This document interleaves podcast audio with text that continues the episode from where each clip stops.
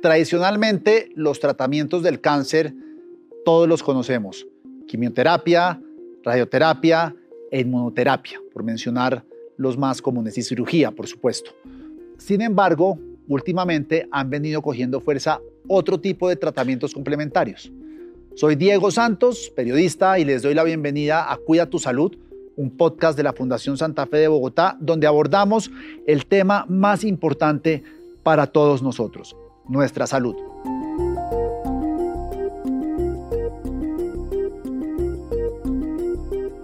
Como les decía, hay unos tratamientos alternativos, complementarios, no alternativos, sino complementarios, que están cogiendo fuerza.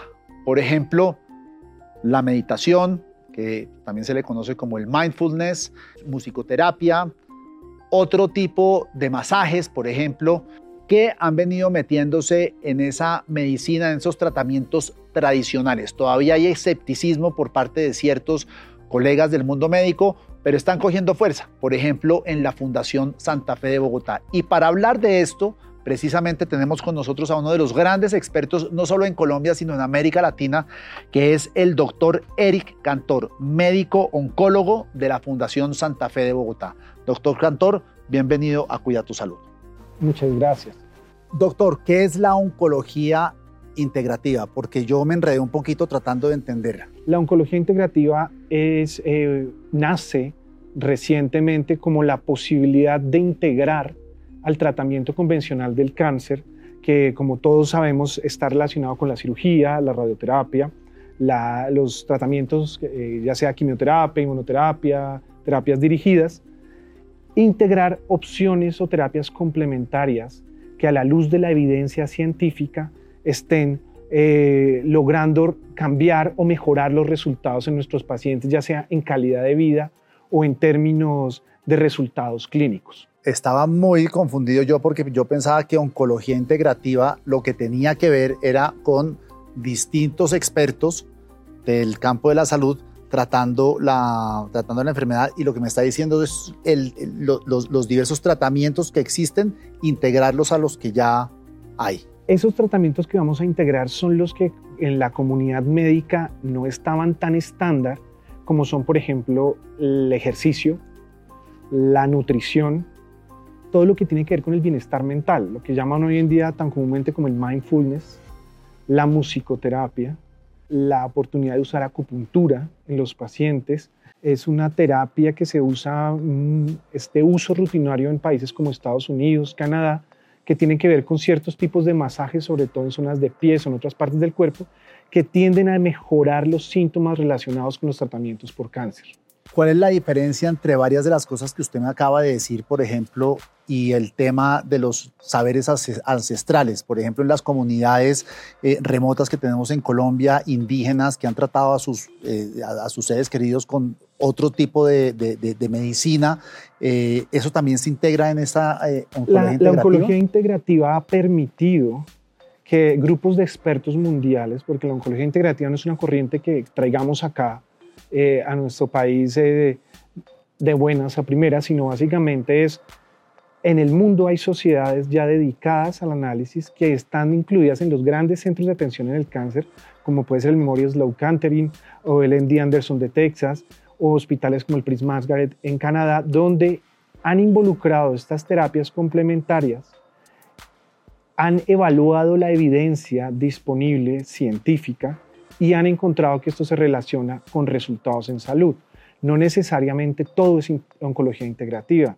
Los saberes ancestrales, eh, en la medida que sean más eh, cercanos al conocimiento científico, que puedan llegar a la posibilidad de participar en, en estudios clínicos donde empiecen a demostrar su eficacia, probablemente van a entrar a ser parte de ese armamento adicional de terapias complementarias que el fin es lograr que el paciente tenga una mejor calidad de vida, tenga una mejor aceptación de su terapia y logre eso, ese sueño que todos tenemos, que es lograr un tratamiento del cáncer holístico.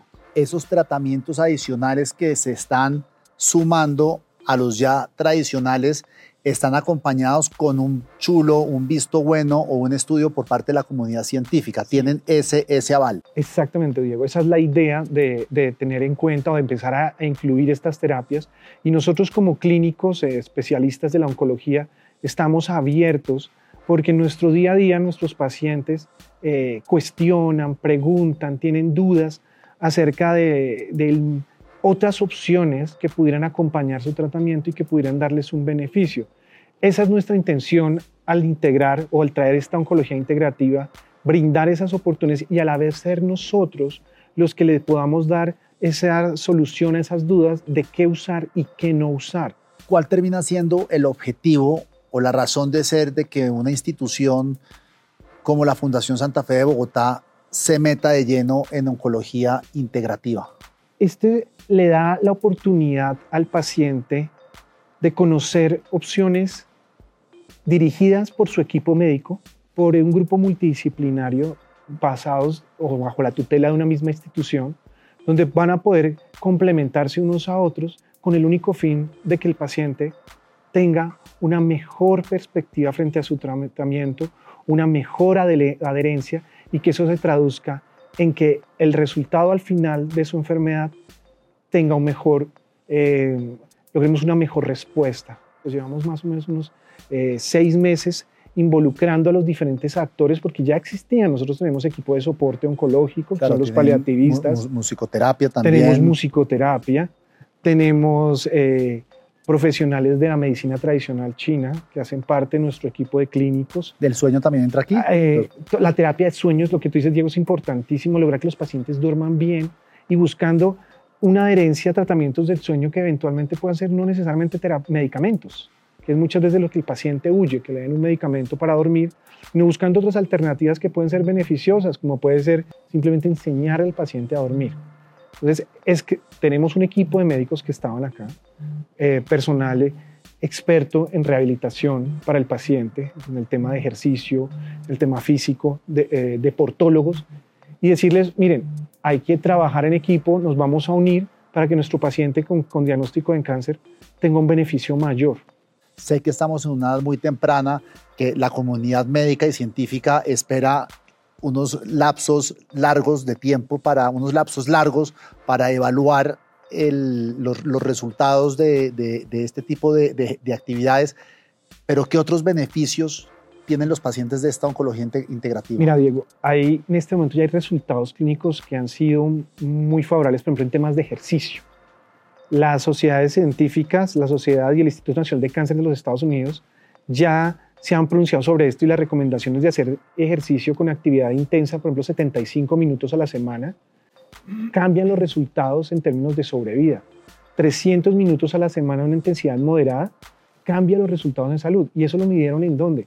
En mujeres, por ejemplo, con cáncer de mama, que recibían terapia hormonal y lo hicieron en estudios donde unas pacientes eran llevadas a actividad física vigilada, monitoreada, a la luz de un estudio clínico y otras no tenían actividad física.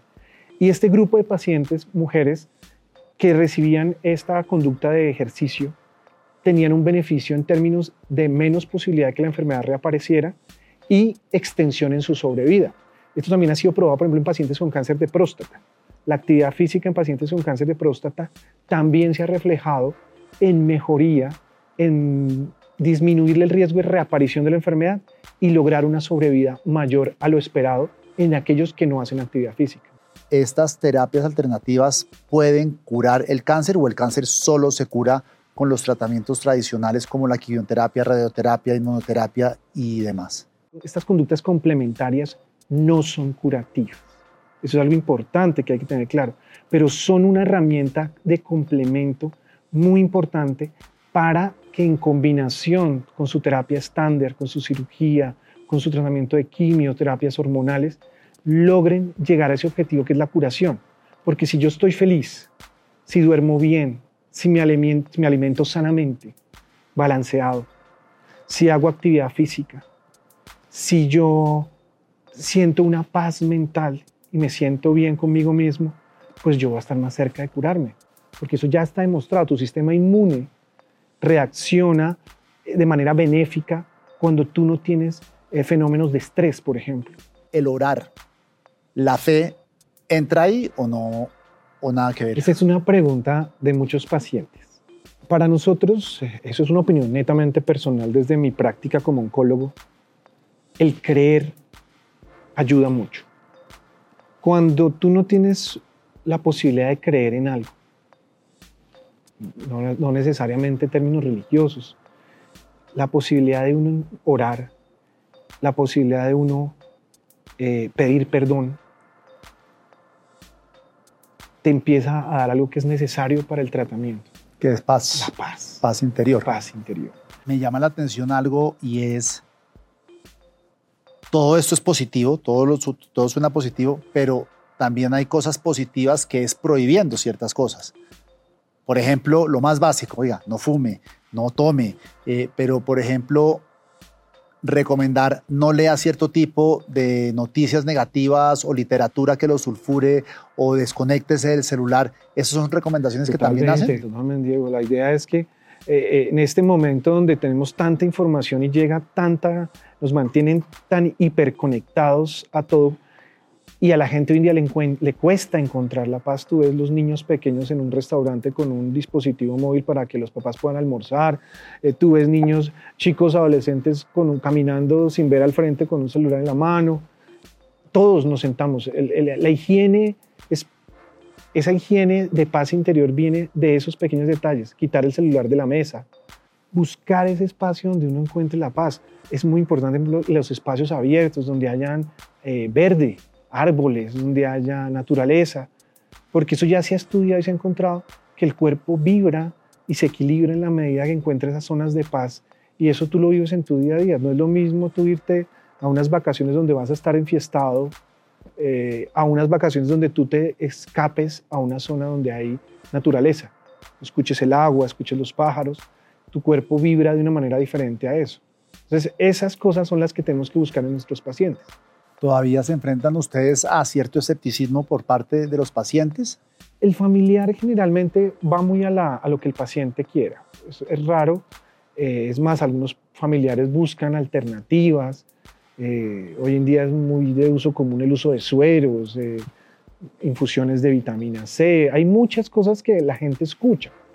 Nosotros queremos ser esos médicos que podemos decirle, mira, tal vez esto no te sirva, de pronto no vale la pena invertir un dinero en algo que no te va a ayudar porque no hay una evidencia, pero podemos trabajar por este lado donde te podemos ayudar para que sientas ese bienestar que podrías tener con otra cosa a la luz de algo que sí tenemos evidencia. Por ejemplo, la acupuntura tiene estudios muy grandes en el manejo de náuseas, en la debilidad asociada a la quimioterapia.